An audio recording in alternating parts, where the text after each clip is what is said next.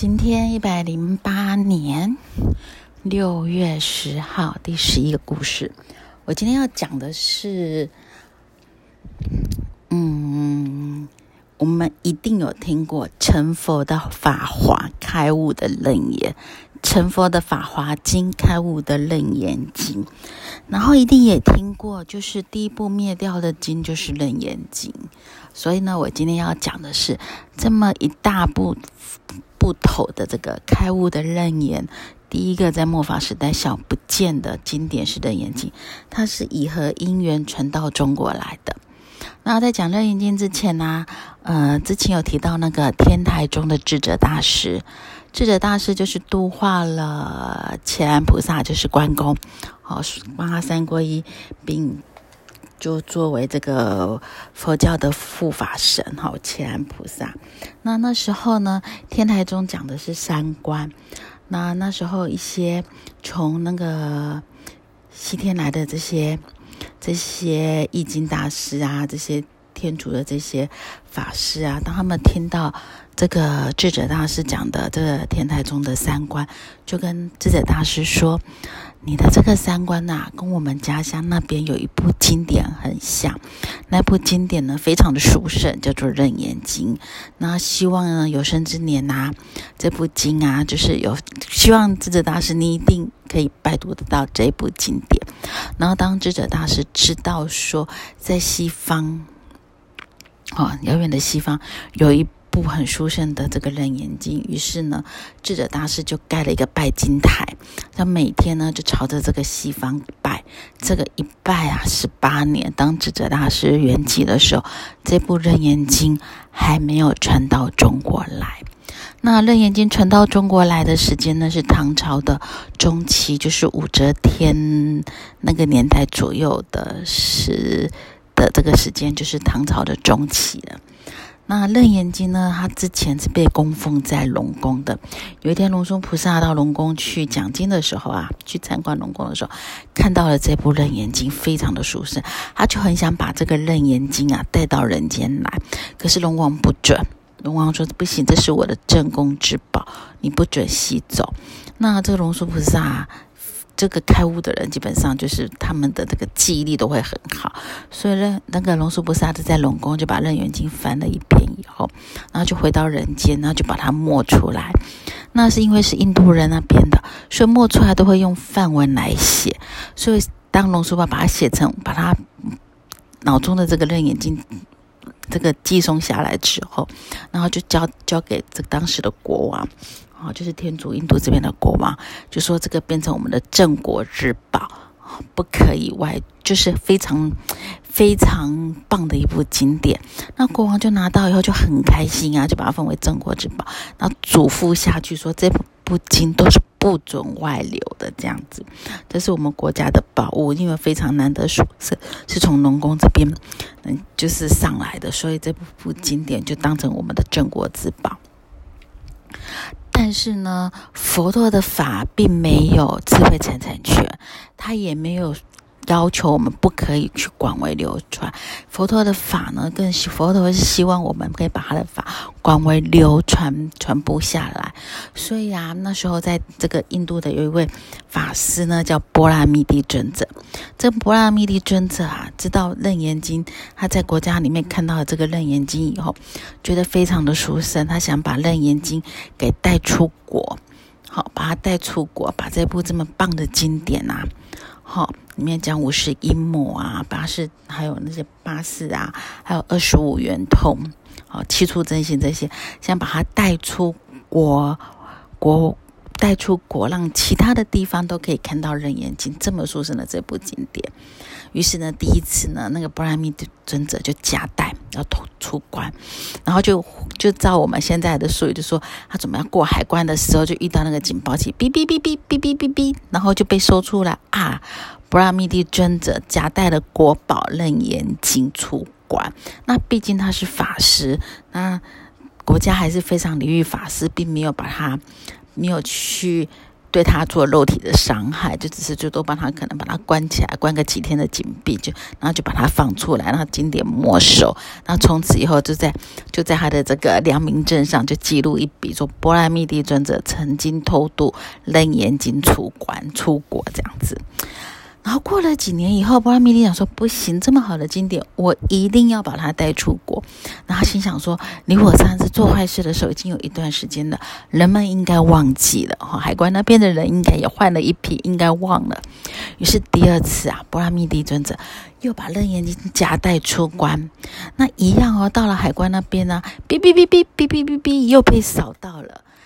波罗蜜多尊者。第二次夹带楞严经出关，那比照第一次办理啊，楞严经没收，然后人呢就放回去道场，这样子关个几天的禁闭，然后就放他出来，毕竟是个法师。然后呢，之后波拉密蒂尊者就开始想，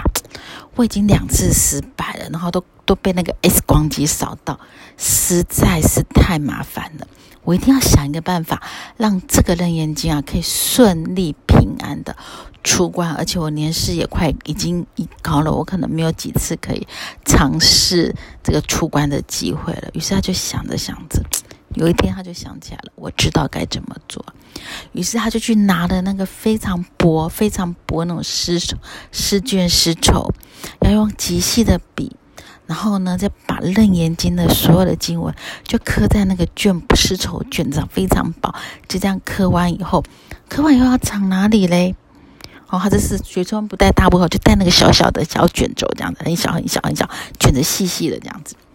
他就想到我要藏在哪里呢？我一做藏在身体，才不会被收到。于是呢，他就把他的手臂的这个臂膀啊。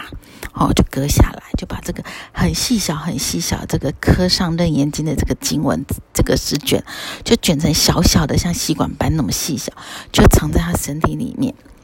然后呢，把伤口缝好。他就心想说：“我不可以带着伤口出关啊，那一定会被查到。”于是呢，就在自己的国家里面，他的道场里面静养。等他的这几处的伤口都愈合了，他就决定说：“嗯，这样我可以出关了，我可以去。”去游历十方了，这样子。于是他这一次、第三次就是出关。那出关的人员都知道啦，他可能被登记在类似那种、这种、这种、这种必须危险人物的上面嘛。所以呢，大家看到波拉密定尊者，就敏感度就提高了。这个人曾经夹带国宝，人眼睛出关。所以当当这个波拉密定尊者啊，要去过 X 光机的时候，噔噔噔噔噔噔噔。平安无事，然后这时候海关的人呢就放行了，守关的人们呢就放行波拉密地尊者，就让他往往这个东方走，好来了这个东土大唐大唐帝国这边，然后就因为路线的关系嘛，他于是他就到了呃目前现在的广州。好，于是波拉宾者就到了大唐的，就是我们现在在广州这个我们的那个东南方的广州，他就上岸了。于是上岸的时候啊，他就请人家呢，他就割开自己割开他的手臂的臂膀，就把楞严经给取出来。他那时候到了一个市里面去，就做了这个动作。他看到这个法师啊，这个从天竺来的这个这个西方来的这天竺来的这个法师啊，竟然从自己的臂膀上画出来，取出这样一卷一卷那种黑黑的这样子血肉。模糊的东西都非常的害怕，不知道他带了什么来这样子。然后布拉米蒂尊者那时候呢，因为他只会讲印度话，那那时候刚好，呃，他到那个道场，刚好有一个房龙居士，他本身是受菩萨戒的。那房龙居士是谁的后代呢？在唐朝有一个房玄龄，他是房玄龄的后代。那因为被贬官贬到广州这边来，那本身是受菩萨戒，也是三宝弟子，所以看到法师都很恭敬。所以当他看到布拉密蒂尊者从他的手臂膀里面取出这种黑黑的一个卷轴以后啊，然后就透过翻译，布拉密蒂尊者说这个是他从西天这边带来的一部很重要的经典，叫做《楞严经》。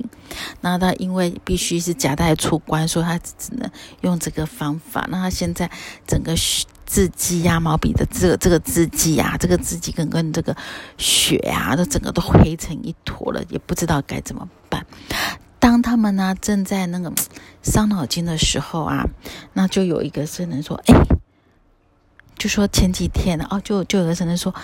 就是有一个哑巴的一个女士，就是有一个哑巴的夫人，就说啊，想要溶这个东西呀，就必须泡在那个那个人奶乳汁里面，哈，那血那个血跟乳汁是一样，这样就会化开。于是他们就赶快去找那个刚刚就是我在哺哺乳的这个妈妈们、这些姑娘们、妇人们啊，好，就是给他们木化的一些乳汁，就把这些黑卷轴的这个。乌黑的这个卷轴的这个经文呢，就泡在乳汁里面，所以当当那个血就慢慢，因为乳汁就是妈妈的乳汁，其实就是血液里面的一部分，就如同那个父母恩重难报经在前面就讲的嘛，就是佛我们插播一下，就是父母恩重难报经讲的，有一天佛陀去托钵乞食以后，在回程的路上啊就看到路边的一堆枯骨，那佛陀就对着路边的一堆枯骨。就是顶礼礼拜，那这时候这些弟子都觉得很奇怪，为什么释迦牟尼佛会对路边的枯那个枯骨枯骨礼拜啊？阿难就这样子问，然后他就说：“这个都是我过去生的父母。”然后就叫阿难尊者说：“让你把枯骨分成两类。”好，一边是色白且重，一边是色黑且轻。然后阿难说：“为什么要这样分？”他说：“因为这个可以看得出是男生男中还是女中。”阿难就说：“可是啊，我们人在世的时候，我们可以从外貌外表上的衣着来判别他是男生还是女生，都是骨头了，怎么来判？所以佛陀的解释啊，女生是色青，色黑且轻，那就是因为哺乳，因为血，所以骨头变轻了。所以今天这个卷轴，那个楞严经的卷轴，就泡在乳汁里。”面这个雪就慢慢的化开了，雪慢慢化开，经文就重现了。于是呢，那个这个房龙居士啊，哈，就这个被贬官这个房龙居士，说菩萨节这个三宝弟子，就赶快召集了很多。因为那时候其实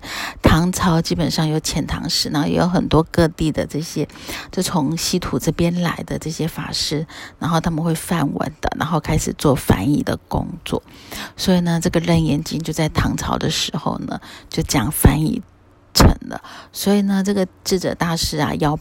拜十八年都还是看不到《楞严经》。智者大师是隋朝人，再来是唐朝人。那过了一段时间，到唐唐唐朝的中期，这个《楞严经》才传到中国。那其实最主要是讲这个故事，就其实就是讲说，其实一部经典啊，不管是翻译易经的，还是传到东土来，其实每一部经典真的都非常的辛苦。所以，其实，在看经典的时候，我们都是要恭敬经典。然后，我记得有一个有一个三藏的法师叫意境法师，他曾经也讲述了这个经典啊，就是有多么难去从从这个西方啊带到中国来，就是取经到底是有多。